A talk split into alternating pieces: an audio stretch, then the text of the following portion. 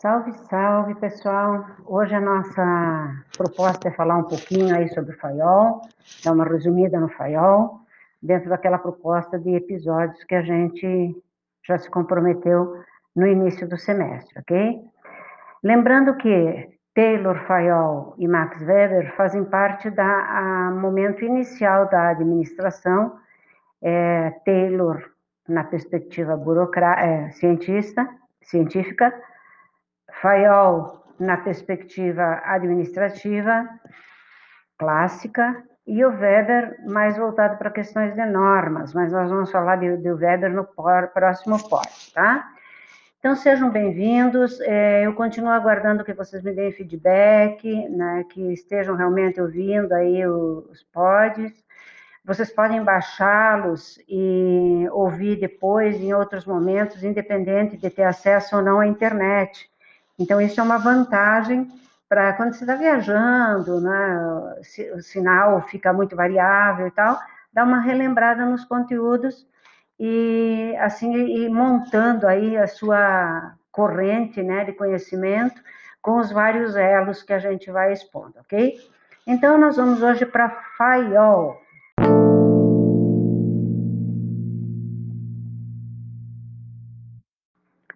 Bem, pessoal, FAIOL, é, junto com Taylor, criaram ou, ou foram os formadores da base da teoria da administração.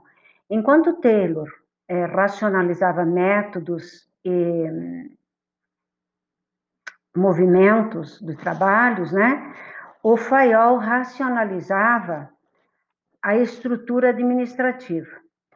Então, para juntando esses dois administradores, esses dois engenheiros, nós vamos ter a base de definição para o conceito predominante de gestão, que acabou resultando na sigla POC, prever, organizar, comandar, coordenar e controlar. Controlar, prever, comandar, organizar, coordenar o quê? O ambiente, a estrutura, as pessoas, as tarefas, a tecnologia. É óbvio que nem todas dessas é, é, particularidades podem ser planejadas, controladas, comandadas, seja como for.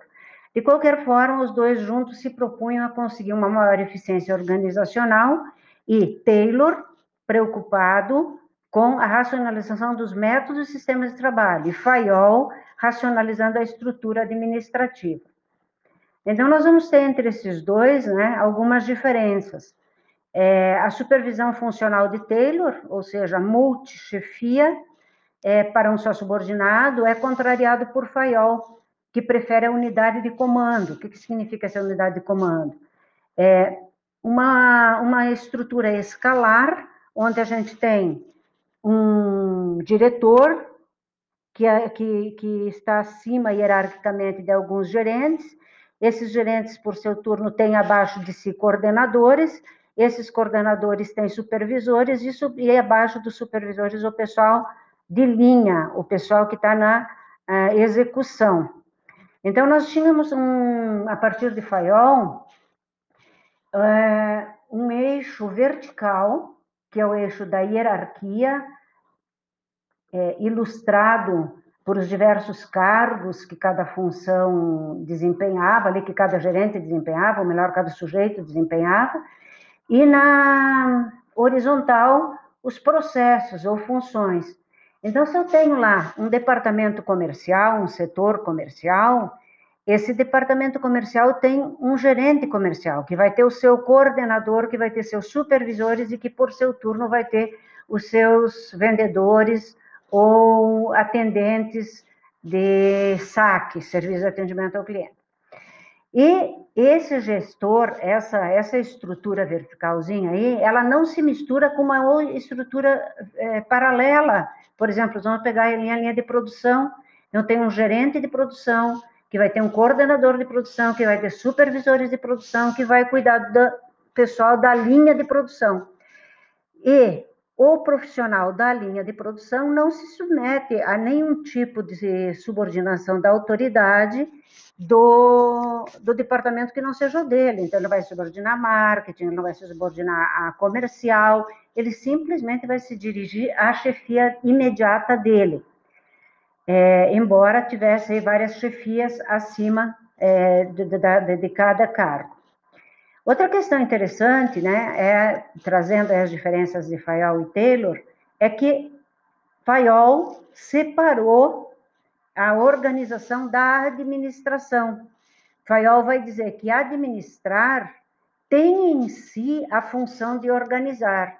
E ele separa a organização, chamando a organização daquilo que seria a empresa, né, do que seria a indústria. E diz que são funções do gerente planejar, organizar, comandar, coordenar e controlar. Taylor, por seu turno, esteve muito mais ocupado em estudar os métodos de produção e avaliar tempos e movimentos é, necessários, e tinha para ele como função do gestor, do, do gerente, elaboração dos manuais e preparação do, do local de trabalho para que o trabalhador não tivesse é, desgastes desnecessários. Então, para Taylor, a administração é científica, é medida com tempos e movimentos, e para Fayol é uma administração clássica, em que ele cria, então, uma perspectiva de escalar, vertical, onde determina os vários níveis hierárquicos da autoridade, e no horizontal, os níveis são os mesmos, no entanto, cada seção é responsável pela sua atividade. Gulick, que foi um seguidor aí de Fayol, chamou isso de departamentalização. Então, não é de agora que a gente tem essa, essa questão da departamentalização. É, Fayol vem trazer um sistema racional de regras de autoridade, o trabalho do dirigente para Fayol é tomar decisões, estabelecer metas, definir diretrizes e atribuir responsabilidade para que as atividades administrativas estejam encadeadas logicamente. E ele acaba, então, é, descrevendo 14 deveres é, do gerente. Prosseguindo aí com Fayol. Relembremos que nessa divisão vertical do trabalho, os agentes que se encontram no topo da cadeia apresentam capacidades mais administrativas, e aqueles na parte inferior desta cadeia são indivíduos que apresentam capacidades mais técnicas. Já na divisão horizontal, no eixo horizontal, agrupam-se as atividades afins, aquelas com características comuns. Bem, nós falamos que é, Fayol trouxe 14 funções para o gerente, para esse administrador. Então, vamos ver quais são essas 14 funções é, ou princípios, né? Princípios de Fayol para a gestão. É, como eu disse a vocês, ele é, é, é contemporâneo do, do, Taylor, né? Ele, as, as contribuições feitas por Taylor na, na, na administração científica, Fayol usando uma metodologia positivista, é, observa experimentos e extrai regras desenvolvidas em torno de um modelo administrativo muito rigoroso para a época, lembrando que o FAIOL foi é, criado no chão, é, no, no chão de fábrica não, na estrutura administrativa, ele foi desenvolvido profissionalmente dentro de uma estrutura administrativa. Ele, ele é a segunda metade daquela laranja que a gente já viu com Taylor, tá? Então, vamos aos 14 é, princípios né, do Fayol. Divisão de trabalho. As pessoas mais especializadas, mais eficientes em executar o seu trabalho, este é o princípio muito claro da linha de montagem. Então, a divisão de trabalho vai levar em conta quem são os mais especializados e mais eficientes para executar o trabalho. Princípio 2, autoridade. Os gestores precisam dar ordens para fazer as coisas, enquanto a autoridade formal dá o direito de governar. Lembrem-se, ele, ele recebeu de, de maneira legalista esse direito, né? os gestores nem sempre conseguem a obediência a menos que tenham autoridade pessoal, ou seja, seja tenham liderança. Terceiro princípio é disciplina. Os membros de uma organização devem seguir as regras e convenções que governam a sociedade. Esse será o resultado de uma boa liderança em todos os níveis, modalidades de equidade, tais como acordos para premiar o desempenho superior e as sanções por infrações é, aplicadas de forma justa. Então, ah, nós vamos ver esse aspecto aí da equidade e meritocracia mais ali para frente, mas aqui está dentro de Fayol, no terceiro princípio, que é o princípio da disciplina. Unidade de gestão, talvez o ponto aí mais marcante da, da abordagem clássica de Fayol. As operações que têm o mesmo objetivo devem ser abordadas por um único gestor, de forma a usar um único plano. Tá? Então, unidade, unidade, não preciso ficar pensando agora quem eu me reporto, né? Eu me reporto sempre ao mesmo comandante, vamos dizer assim. Lembrando que, que, que, que, Fayol nos trouxe a sigla POC, né? POC3 ou POCCC, ou planejar, organizar, comandar, coordenar e controlar. Quinto princípio, unidade de controle. Cada funcionário deve ser instruído sobre uma determinada operação por apenas uma pessoa. Ele não tem que ter diversas pessoas orientando ele qual a função dele, apenas o gestor a quem ele se reporta. Sexto, subordinação dos interesses dos indivíduos ao bem comum. É, no interesse de todos os funcionários, a empresa não deve prevalecer, o interesse de, de, dos funcionários não deve prevalecer sobre os interesses da organização como um todo. A organização vai tentar, na medida do que pode, proporcionar aos seus uh, operários, né, que o pagamento supra suas necessidades básicas que supra as necessidades e interesses e até mesmo aspectos de relacionamento, desde que eles não estejam acima dos interesses da organização como um todo. O princípio sétimo é o da remuneração justa. É hum, pra, praticamente próximo ao que a gente já tinha visto com o Taylor.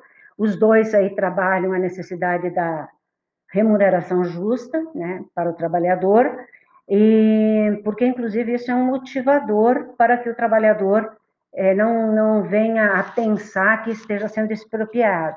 Então, ela deve ser justa para todos, empregados e empregadores. Aquele que também é, põe o seu dinheiro no negócio merece o lucro do negócio. Tá? Princípio 8, princípio da centralização. Fayol acreditava que os gerentes devem manter a responsabilidade final, mas também devem, mas também precisam dar autoridade aos seus subordinados para que eles possam realizar seu trabalho adequadamente. O problema é encontrar o melhor grau, né, de centralização em cada caso, porque essa, essa delegação que Fayol propõe ali, abrindo um pouco mão da centralidade, é, é meio difícil de entender qual o grau, até onde eu posso delegar para o trabalhador a solução dos problemas que, vão, que ele vai encontrar na linha de produção. Né? Então, esse, esse ponto aí deveria também ser um ponto de observação e ajuste do gerente. Nono princípio, hierarquia. A autoridade de uma organização hoje geralmente é representada por caixas linhas e linhas de uma organização estão acontecendo na ordem de classificação da gestão, do topo para os níveis inferiores. Aquele modelo escalar que a gente viu, né?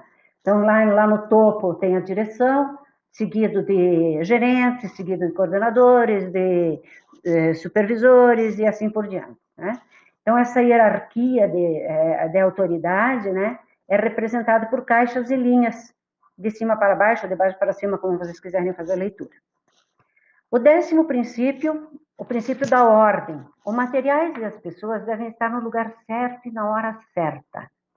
Em particular, cada um deve assumir o cargo ou posição adequada a ele.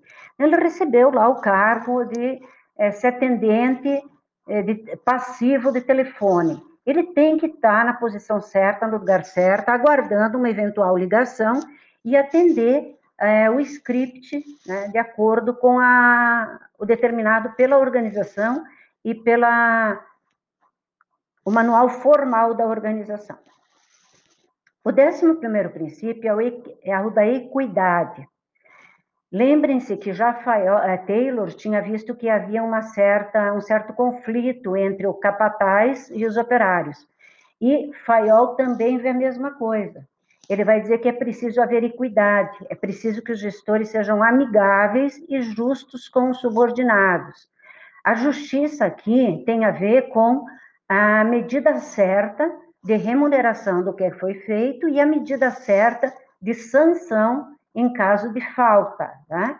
Não se trata de uma, uma postura amigável no sentido de, ah, você é meu amiguinho, então para você eu vou fazer diferente. Não.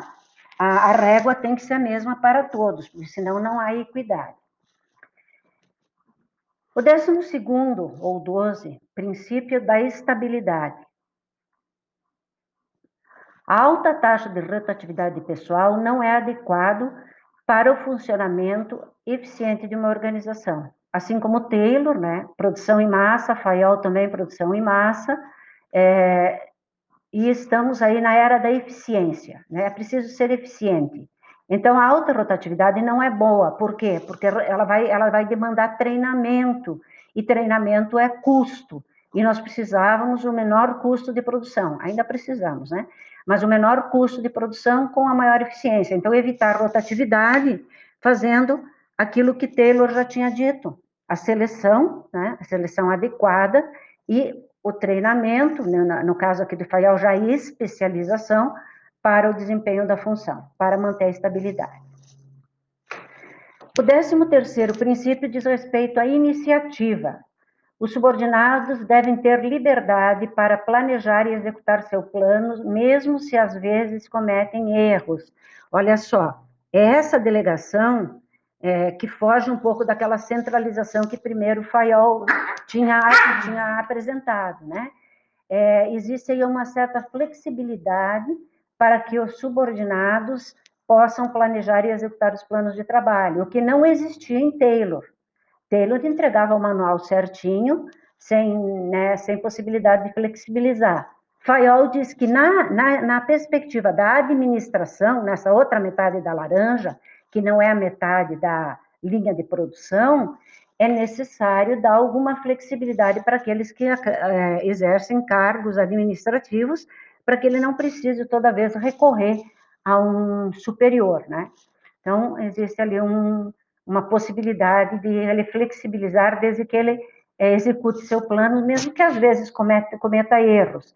Em caso de cometimento de erros, o que vai prevalecer é a equidade, que foi o princípio que a gente viu um pouco antes aí à frente. Décimo quarto uh, princípio, promover o espírito de equipe.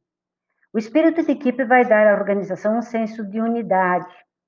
Como exemplo, o uso de comunicação verbal e comunicação formal por escrito sempre que possível. Então, evitar é, a, a, o telefone sem fio, né? Fazer a comunicação sempre que possível de, de maneira formal ou de maneira verbal diretamente a quem precisa, a equipe que precisa ser orientada, mas sim incentivar o espírito de equipe. Então, esses são aí os é, 14 princípios de Fayol teve vários seguidores, mas a gente nem vai tratar aí desses seguidores nesse momento, porque isso aí é para quem quiser depois fazer um estudo mais profundo, né? Tínhamos Gulick, Urvik, Newman é, e outros seguidores aí. O que, mas agora, o que eu quero trazer para vocês é a crítica a essa teoria clássica de administração, sempre ligando Fayol clássica, Taylor científica. Ambos fazem a base inicial para a teoria da administração. Então, é, quais as críticas, quais os aspectos negativos é, da abordagem clássica de Fayol? O modelo continuava sendo mecanicista, o mesmo do Taylor, o, a, a, a, o modelo máquina, né? o modelo mecanicista da organização. Outra crítica, a incapacidade da organização em se adaptar à mudança do seu meio. Então, a organização é, era grande, vamos, vamos nos lembrar que nós estamos falando de organizações do tipo daquela do Ford, né? É, onde a planta fabril é, trata de todas, todos os aspectos da produção. Então, nós não tínhamos aí é, capacidade de mudar conforme o ambiente. Então, isso é uma crítica também ao modelo de Fayol. Dificuldade da organização se adaptar ao meio. Manipulação dos trabalhadores. A teoria clássica é, pode ter sido também manipuladora em alguns momentos, né, dos trabalhadores. A falta de comprovação científica do, do modelo, porque é diferente de Taylor, onde foi possível fazer a medição, aplicar na indústria Ford a, a teoria taylorista, o de Fayol não tinha como fazer uma comprovação científica, então é uma crítica também. Uma abordagem incompleta da administração, porque pegou só, a, a, só aquela metade da laranja que fala da administração, da organização, e não da produção, né, só da, da dos gestores, né, dentro daquela cadeia escalar que a gente já comentou. Então, uma abordagem incompleta. Uma abordagem simplificada da organização formal. A gente vai ver essa abordagem mais complexa da organização formal na nossa próxima teoria, com o nosso próximo é, é, teórico, que é o Max Weber. Então, era, era um pouco simplificada aí a perspectiva que o Fayol descreveu a respeito da teoria dele. E uma abordagem de sistema fechado, também era uma crítica aí que, que se pôs para a administração clássica, porque era um sistema que fechava-se nele mesmo, começava e fechava-se nele mesmo. Daí a dificuldade, né, de quando havia uma, uma mudança ambiental, da organização se recompor. Os aspectos positivos. Os trabalhadores recebem ordens apenas de um superior, evitando-se dualidade de comando e contribuindo para o aumento da produtividade. Então, unidade de comando, eu só tenho um chefe a quem eu responda, né? eu não preciso ficar me preocupando e eu sei que estou seguindo as orientações da minha chefia e isso vai aumentar a produtividade. A equidade de Fayol, na teoria dele, né, demonstra-se fundamental para a motivação dos trabalhadores na organização. Por quê? Porque o trabalhador vendo que é, o pau que bate no Francisco é o mesmo pau que bate no Chico, ele não vai se sentir é, injustiçado. Né? Se alguém cometeu erro e recebeu a, a, sanção em relação àquele erro, e aquilo estava previsto, né? essa sanção é prevista porque fugiu do procedimento que, que deveria seguir, os outros que veem isso entendem que há justiça dentro da organização. Os princípios da teoria de Fayol também revelaram-se úteis para os iniciantes no campo da administração, permitindo assim uma abordagem sistemática de campo. Então, o que nós temos aí de Fayol não é um, não é um post muito, muito grande, né? Mas a gente vai ver aí que ele vai começar a dar, é, dar é, os primeiros passos, né? Para a elaboração da teoria burocrática, que vem em seguida, que é a teoria de Max Weber, onde a impessoalidade, a formalidade, o profissionalismo né, são ah, os aspectos mais importantes. Comentários aí, discussões finais a respeito de Fayol. A hierarquia é necessária para o funcionamento das organizações. No entanto, esta não deve ser tão rígida e inflexível. É preciso, né, que se elabore aí um espaço para que o trabalhador, para que aí no caso os administradores, independente do nível, também tivessem algum poder de decisão. A teoria abrange apenas aquele homem que a gente já conhece, pessoal, o homem econômico, sem levar em conta as relações interpessoais. Aqui também, em, em Fayol, esse homem, homem econômico, é movido pela produção. A teoria clássica passa então a ser criticada por novas teorias, começa a ser considerado demasiado mecanicista, mecanicista, rígida, com obsessão pelo comando e não incluía trabalhos experimentais. Tá? Com os avanços das ciências e as progressivas modificações é, na orientação das instituições, a quantidade de trabalho deixou de ser prioridade, sendo cada vez mais valorizada a qualidade objetivando uma maior satisfação do cliente, que é o que a gente vai ver daí lá nos anos 70, quando a administração japonesa vem aí se impor é, e aquela produção em massa é, passa a contar também com a interferência do cliente, ok? Então, de Fayol é isso, né? Vamos encerrando por aqui e espero que eu tenha dado o recado à medida do que vocês precisam para não esquecer os aspectos principais da teoria clássica de Fayol.